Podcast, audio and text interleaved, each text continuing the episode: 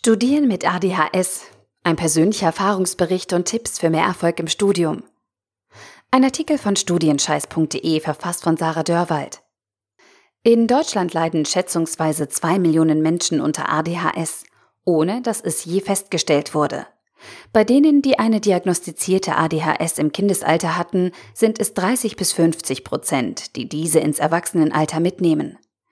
Depressionen, Selbstzweifel, Antriebsstörungen, Suchtpotenzial. All das gehört zu den sogenannten Komorbiditäten, also den parallel auftretenden Symptomen einer ADHS.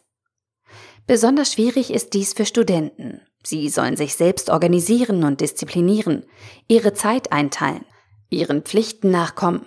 Und der externe Druck kommt eigentlich erst in der Prüfungsphase, wenn es oft schon zu spät ist, um das Semester richtig zu retten. Und ganz ehrlich, viel gewinnt ist ein eher mäßig cooles Motto für das gesamte Studium. Mal geht das ja, aber immer? Wenn du wie ich unter ADHS leidest oder eine betroffene Person kennst, werde ich dir jetzt ein paar Infos aus erster Hand geben, die dir beim Studieren helfen können. Eine Sache noch vorab. Ich weiß, dass ADHS ganz verschiedene Ausprägungen annimmt. Meine Sichtweise und Erfahrungen sind individuell. Ich spreche damit bestimmt nicht für alle. Das ist auch gar nicht mein Anspruch. Ich möchte nur ein bisschen helfen. Hi, ich bin Sarah, bald 28 Jahre alt und studiere soziale Arbeit in Dortmund. In diesem Alter wollte ich eigentlich schon viel weiter sein, wie man das so schön sagt. Sprich, Mann, Kinder, Wohnung oder Haus, ein fester Job. Ja, das ist ein Klischee, aber hey, das ist echt so.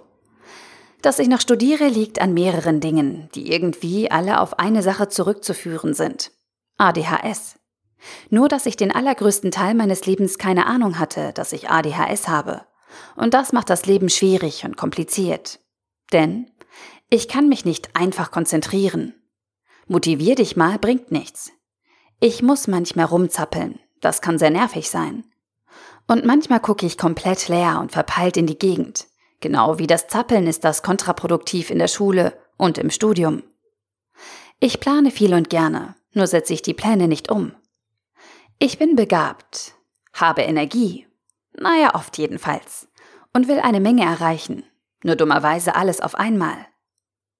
Mit all dem umzugehen ist, positiv gesagt, eine Herausforderung.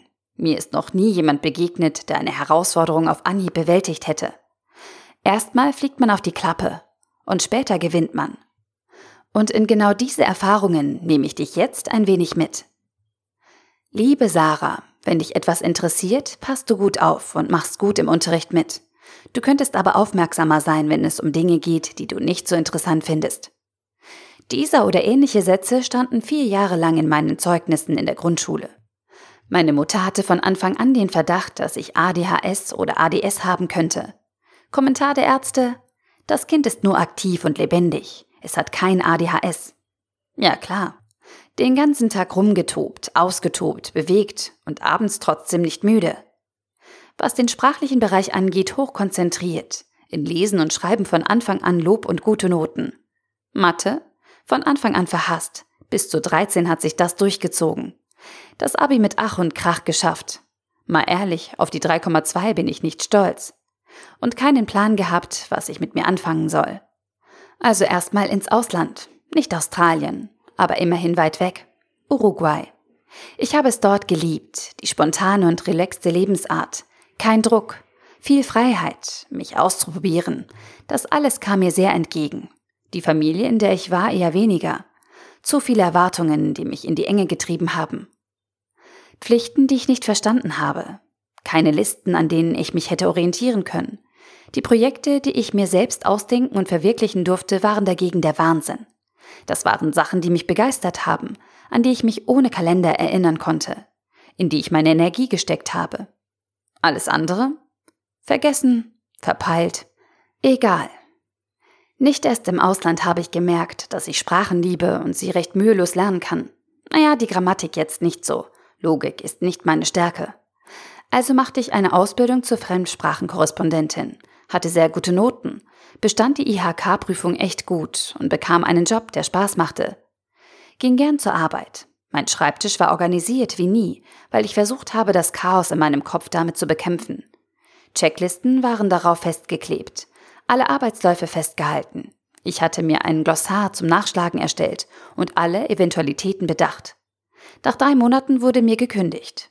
Das passierte genauso noch einmal. Das warf mich völlig aus der Bahn. Was war denn falsch mit mir? Versagensängste und Gedanken, dass ich dumm und ungenügend bin, komplett undiszipliniert, dass ich nicht wirklich lebensfähig bin. All das stürmte auf mich ein. Ich wollte hinschmeißen. Nicht mein Leben, aber alle Pläne. Wollte abhauen und mich irgendwo verkriechen. Aber das geht ja auch nicht so wirklich. Plan X? Neustart.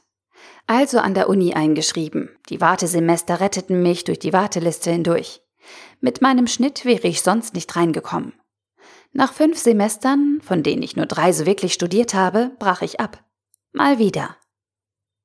Wenn man nicht ganz genau weiß, wo man hingehört, ist ein Praktikum oft eine gute Möglichkeit zur Horizonterweiterung. Und weil ich von normal genug hatte, schnupperte ich in einen meinem normalen Leben völlig fremden Bereich hinein. Arbeit mit Drogenabhängigen und Obdachlosen. Am ersten Tag war mir klar, das ist es. Das will ich machen. Das Studium der sozialen Arbeit begann ich in Dortmund, wo ich jetzt im dritten Semester bin. Ich liebe es. Es ist abwechslungsreich. Ich mache das Schwerpunktprofil Straffälligenhilfe. Ich habe einen Nebenjob in der Drogenhilfe, der mir richtig viel Spaß macht. Arbeite hier für Studienscheiß. Habe eine Hochschulgruppe gefunden, in der ich mitarbeite. Meine Woche ist mit Aktivitäten so vollgepackt wie nie zuvor.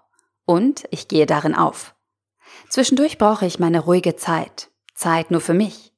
Einsamkeit, Spaziergänge, Zeit, um meine Gedanken aufzuschreiben, Gedichte oder Lieder zu verfassen. Zeit, Musik zu hören. Und dann geht's wieder mit Kraft in den Alltag. Ich kämpfe immer noch mit meinem ADHS, mit den Konzentrations- und Motivationsproblemen, mit der Antriebslosigkeit und den teils sehr starken depressiven Episoden, die bei mir mit dazugehören und mich immer wieder einholen. Gerade in der dunklen Jahreszeit kommen die richtig raus. Mein ADHS wurde erst vor einem halben Jahr diagnostiziert und ich habe noch keine Behandlung gefunden. Ritalin und Medikinet vertrage ich nicht und alternative Behandlungsmethoden gibt es zwar, aber die sind mit starken Ressentiments belegt und ich habe mich damit noch nicht zum Arzt getraut. Auch die Krankenkassen sind da skeptisch. Und so kämpfe ich momentan mit meinem Terminkalender an meiner Seite um die Vorherrschaft über die Unorganisiertheit in meinem Leben. Wir gewinnen meistens. Im Laufe der letzten Jahre habe ich viele Bücher und Artikel gelesen, Videos gesehen und Informationen zusammengesucht, wie ich am besten mit meinem ADHS umgehen soll. Auf YouTube habe ich einen sehr empfehlenswerten Kanal gefunden. Dieser heißt How to ADHD.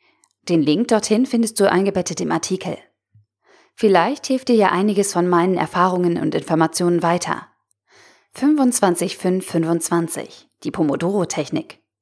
Vor einem Aufgabenberg zu sitzen ist unglaublich frustrierend. Aber um es mit einem Glückskeksspruch zu sagen, jede lange Reise beginnt mit einem ersten Schritt. Für mich ist dieser erste Schritt oft eine 25 Minuten Lerneinheit. Meistens wird daraus mehr, so dass ich in Pomodori, also in 25 Minuten Blöcken arbeite. Die gute alte To-Do-Liste. Die muss ich allerdings abends erstellen, sonst vergesse ich am nächsten Tag die Hälfte. Dazu benutze ich meistens Papier, wobei ich jetzt den Nachfolger von Wunderlist, nämlich Microsoft To-Do, entdeckt habe.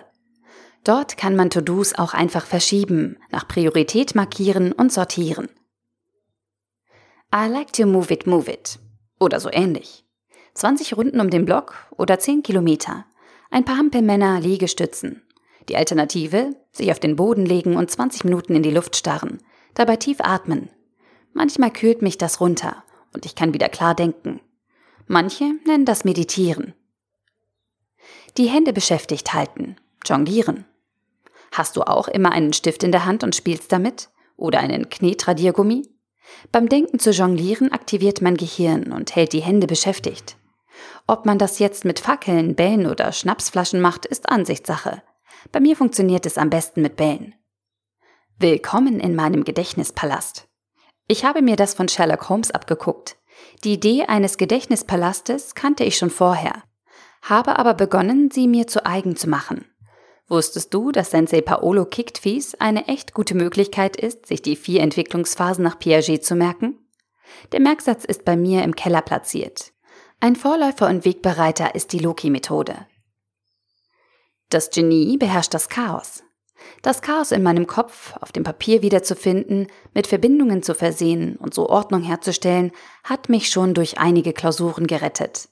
Im allgemeinen Sprachgebrauch nennt man dieses sortierte Chaos Mindmap. Dabei gibt es keine ideale Variante einer Mindmap. Google mal ein wenig, vielleicht findest du da Inspiration. Oder du legst einfach aufs Geratewohl los. Selbstgemachte Tapeten. Besagte Mindmaps, Bilder, Informationen und Zeitstrahle hängen dann kreuz und quer in meinem Zimmer. Und manchmal stehe ich jonglierend oder penspinnend davor und wiederhole sie. Ein Stück weit ist dies auch eine Verknüpfung mit der bereits erwähnten Loki-Methode. Finstere Aussicht. Manchmal schnappe ich mir einen Non-Permanent Marker und schreibe Notizen auf die Fensterscheibe. Mal sind das Definitionen, mal Bilder oder Zusammenhänge. Das geht auch mit einem Spiegel. Ungewöhnliche Orte bleiben mir im Kopf besser hängen und damit auch die Informationen. Lockere Tagesstruktur. Struktur ist sehr wichtig für mich. Aber ich habe gemerkt, dass wenn der Tag zu strukturiert ist und ich eine einzige Sache nicht schaffe, ich frustriert bin. Dann kommt ein Jetzt ist es auch egal und ein Der Tag ist eh gelaufen. Also lasse ich Puffer zwischen den Terminen, lege grob fest, was ich schaffen will. Und wenn ich nicht alles schaffe, morgen ist ein neuer Tag. Step by Step, little by little. Je niedriger die Ziele, desto einfacher sind sie zu erreichen und desto mehr Belohnungsmomente gibt es. Die Dopaminausschüttung bei einem simplen Abhaken eines einfachen, schnell erreichten Ziels trägt mich durch manche Frustration hindurch. Wer zuerst kommt, schafft das meiste. Je früher ich mit dem Lernen beginne, desto weniger macht die immer mal wieder vorkommende Prokrastination aus. Denn ich habe Puffer eingeplant. Die letzten zwei Semester hat das sehr gut geholfen und mir nach nur 13 Jahren Schule und fünf Semestern Studium davor gute Noten beschert. Einen guten Lernplan zu erstellen, ist gar nicht so schwierig. Es gibt sicher noch viele weitere Strategien und Techniken, die ich erst noch ausprobieren müsste. Vielleicht hast du ja auch eine Empfehlung an mich. Fazit. Studieren ist ohnehin nicht immer einfach und mit ADHS schon gar nicht. Mit dieser Krankheit kommt manchmal eine Schippe Schwierigkeiten und Hindernisse obendrauf. Doch wie du gehört hast, muss dich das nicht daran hindern, ein glückliches und erfolgreiches Studentenleben aufzubauen. Es kommt darauf an, wie du deine Probleme anpackst. Ein paar geeignete Methoden habe ich dir in diesem Artikel gezeigt. Das war jetzt meine Sicht der Dinge. Doch wie ist es bei dir? Geht es dir auch so oder ganz anders? Hast du noch mehr Tipps? Was hilft dir weiter? Wie kommst du mit deinem Alter klar? Schreib mir, schreib in die Kommentare. Weiterlernen und neue Dinge auszuprobieren ist eine der wertvollsten Dinge, die ich mir im Laufe der letzten Jahre angeeignet habe. Kann ich dir nur empfehlen. Der Artikel wurde gesprochen von Priya, Vorleserin bei Narando.